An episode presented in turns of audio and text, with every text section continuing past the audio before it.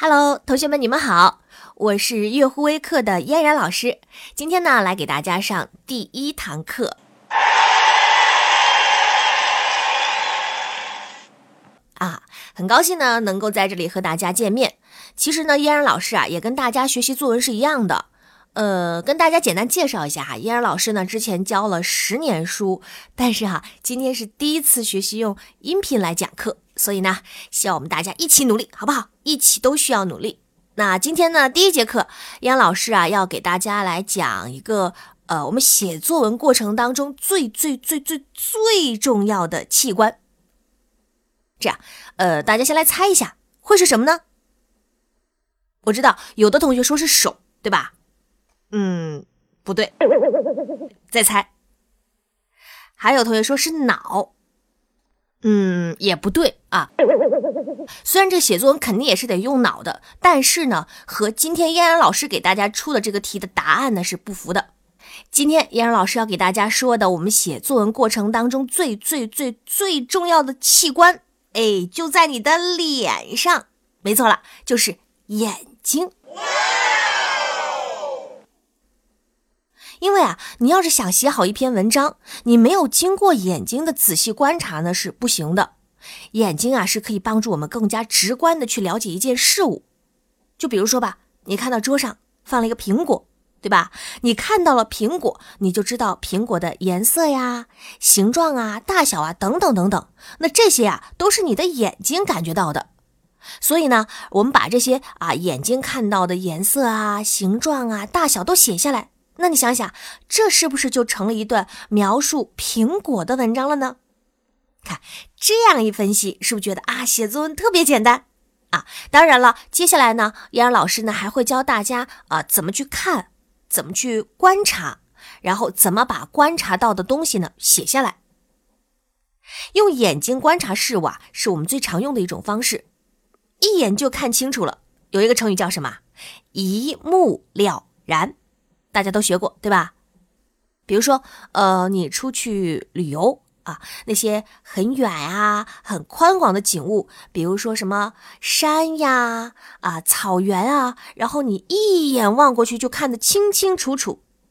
这有一个很好的成语形容它，就是尽收眼底。又比如说那些科学家呀、呃观察员呀，对某些东西，可能他们就只看了那么。一小会儿，比如说，呃，只看了那么零点几秒钟，哗，就全看清楚了。这要是用一个成语来形容，叫什么呢？明察秋毫啊！当然，有的同学说火眼金睛，哎，这也是非常正确的形容。那其实呢，我相信大家还学过很多很多和眼睛有关的成语，对吧？希望呢，大家能够下来呢，好好的查一下词典，看看都是怎么说的，都有些什么样的不同，去理解它一下，然后把它记下来，好不好？那这个呢，也算是今天啊，嫣儿老师给大家布置的一个任务，希望大家呢能够认真努力的完成哈。那现在呢，嫣儿老师就会来教大家怎么去观察。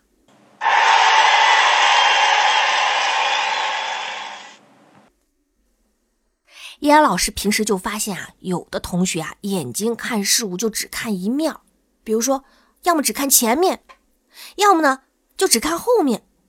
这怎么能行呢？对吧？一点都不全面。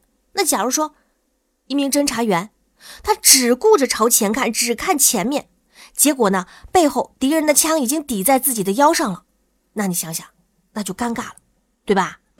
啊啊还有一些同学啊，他看一件东西呢，只看外面，不看里面，那有可能会有什么样的后果呢？比如说啊，他去这个商场，高高兴兴的买了一个新书包。外面特别好看啊，特喜欢就买了，结果拿回家发现没有看里面，里面是坏的，这样是不是很郁闷？还有的同学啊，看东西不够仔细，我就见过有一个同学去买水杯，结果呢拿回家倒水，哗一进去发现，哎，水杯怎么是漏水的呢？结果发现，嗨，这个杯子呀根本就没有杯底。看是不是很悲剧？当然还有很多很多的例子啊，比如说，呃，有的同学看东西呢，只看大的方面，不注意小的细节。比如他去超市买了一瓶酸奶，啊，看到这个牌子特别喜欢，就买回来了。回家一喝，哎，这个酸奶怎么一点儿都不好喝，甚至还有点臭味呢？原来啊，这个酸奶已经过期了。那就是他在买酸奶的时候，只看了这个酸奶的外表，根本就没有看上面印的出厂日期呀、保障期限，就傻乎乎的买回来了。所以呢，你看，有了刚刚老师给大家说的这些同学的教训，大家现在知道我们应该怎么观察了吧？哎，我们来梳理一下。第一呢，你要观察周围；第二呢，你要观察内外；第三呢，要看仔细；第四呢，要清楚。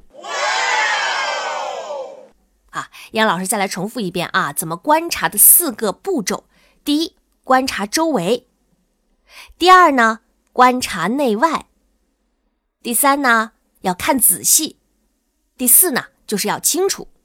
啊，当然了，生活当中还有一些东西呢，你想要观察清楚、探个究竟呢，你还不得不打开来看。那就比如说，我们很多小朋友喜欢吃的鸡蛋。啊，你要是不打开的话呢，你就不知道里面有什么，对吧？还有像什么呃水果呀、呃树皮呀、核桃呀等等等等很多东西啊，都是需要我们去探过究竟。比如说啊，为什么会有干树皮呢？啊，为什么有些树划开会流那种牛奶一样的液体呢？嗯，当然在这儿，依然老师插一句啊，这个有的树呢划开像。那个牛奶一样的那个液体，那不是牛奶，不能喝啊！那个是橡胶。爱吃东西、吃货小朋友千万得注意啊！别看见有好吃的，也不问问是什么就冲上去吃啊！好，这个我们再说回这个一探究竟，就是还有一些小朋友，比如说呃喜欢拆小玩具呀、小闹钟啊等等，其实这都是很好的观察方法。当然，就是如果你能拆开来再复原回去的话，那你。就是一个好孩子了啊！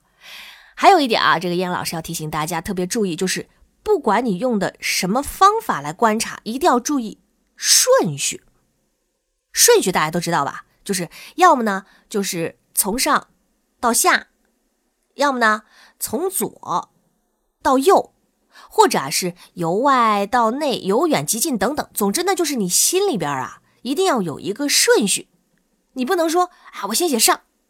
写了上呢，呃，然后又写下，写完了下呢，哎，我又回头去写上，这样给人的感觉啊，就是特别的混乱。大家一定要注意，因为以后啊，等大家这个，比如说升到了中年级、高年级，会有很多很多那种啊连词成句啊，或者是连句成段的考题，就是比如说给你一些句子。啊，不同的句子没有顺序的句子，然后呢，让你在每个句子前呢填上一二三四五六，让你来排序的那种题。这其实就是在考你观察的顺序，其实呢，也就是考你的写作基础。大家从现在就把这个基础打好，好不好？嗯，现在呢，这个我们已经观察完了，对吧？我们就要把我们观察到的东西呢写进作文里了。比如说，我们举个例子啊，我们要写。教室，我们的教室前面是一块大大的黑板，黑板上方是“行者常至，为者常成”八个大字。黑板前面，老师的讲桌放着一个茶杯和一摞还未批改完的卷子。讲桌下面就是我们的课桌了。我的位置是第三排第二列。教室的后面是我们的板报墙，每周我们都会更新板报的内容。你看，教室的左边是什么什么啊？右边是什么什么什么？这样看下来，是不是就特别清楚？刚刚依然老师给大家举了一个简单的例子啊，大家一看就知道哦，你的这个教室啊是什么样子的，并且呢前后左右都有些什么东西，都描述的清清楚楚的，对吧？我们再来举一个例子，比如说我们要写一个煮熟的鸡蛋啊，鸡蛋的表面呢是浅褐色的，圆滚滚的，一头大，一头小，蛋壳看上去很光滑。但是啊，你凑近仔细一看，就可以看到表面上布满了浅浅的纹路。好，这个鸡蛋的外观我们就写到这里了，对吧？那接下来该怎么写呢？有同学说，我看到的鸡蛋就这个样子，没什么可写了。哎，记不记得刚刚依然老师说的，可以打开来看，对吧？好，我们继续把它打开来观察一下。来啊，我们轻轻的在桌面上一磕，鸡蛋壳就裂了开了。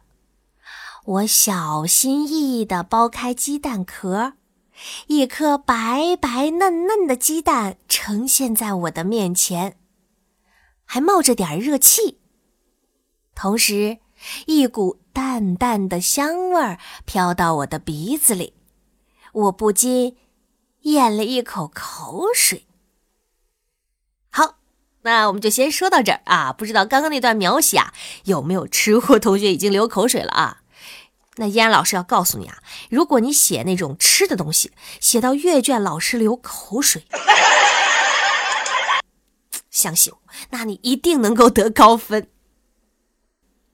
看，我们刚刚呢，只是刚刚打开了鸡蛋，对吧？大家呢，如果再一层一层一层的往里写啊，就是一个够你描写的一番这个大世界了。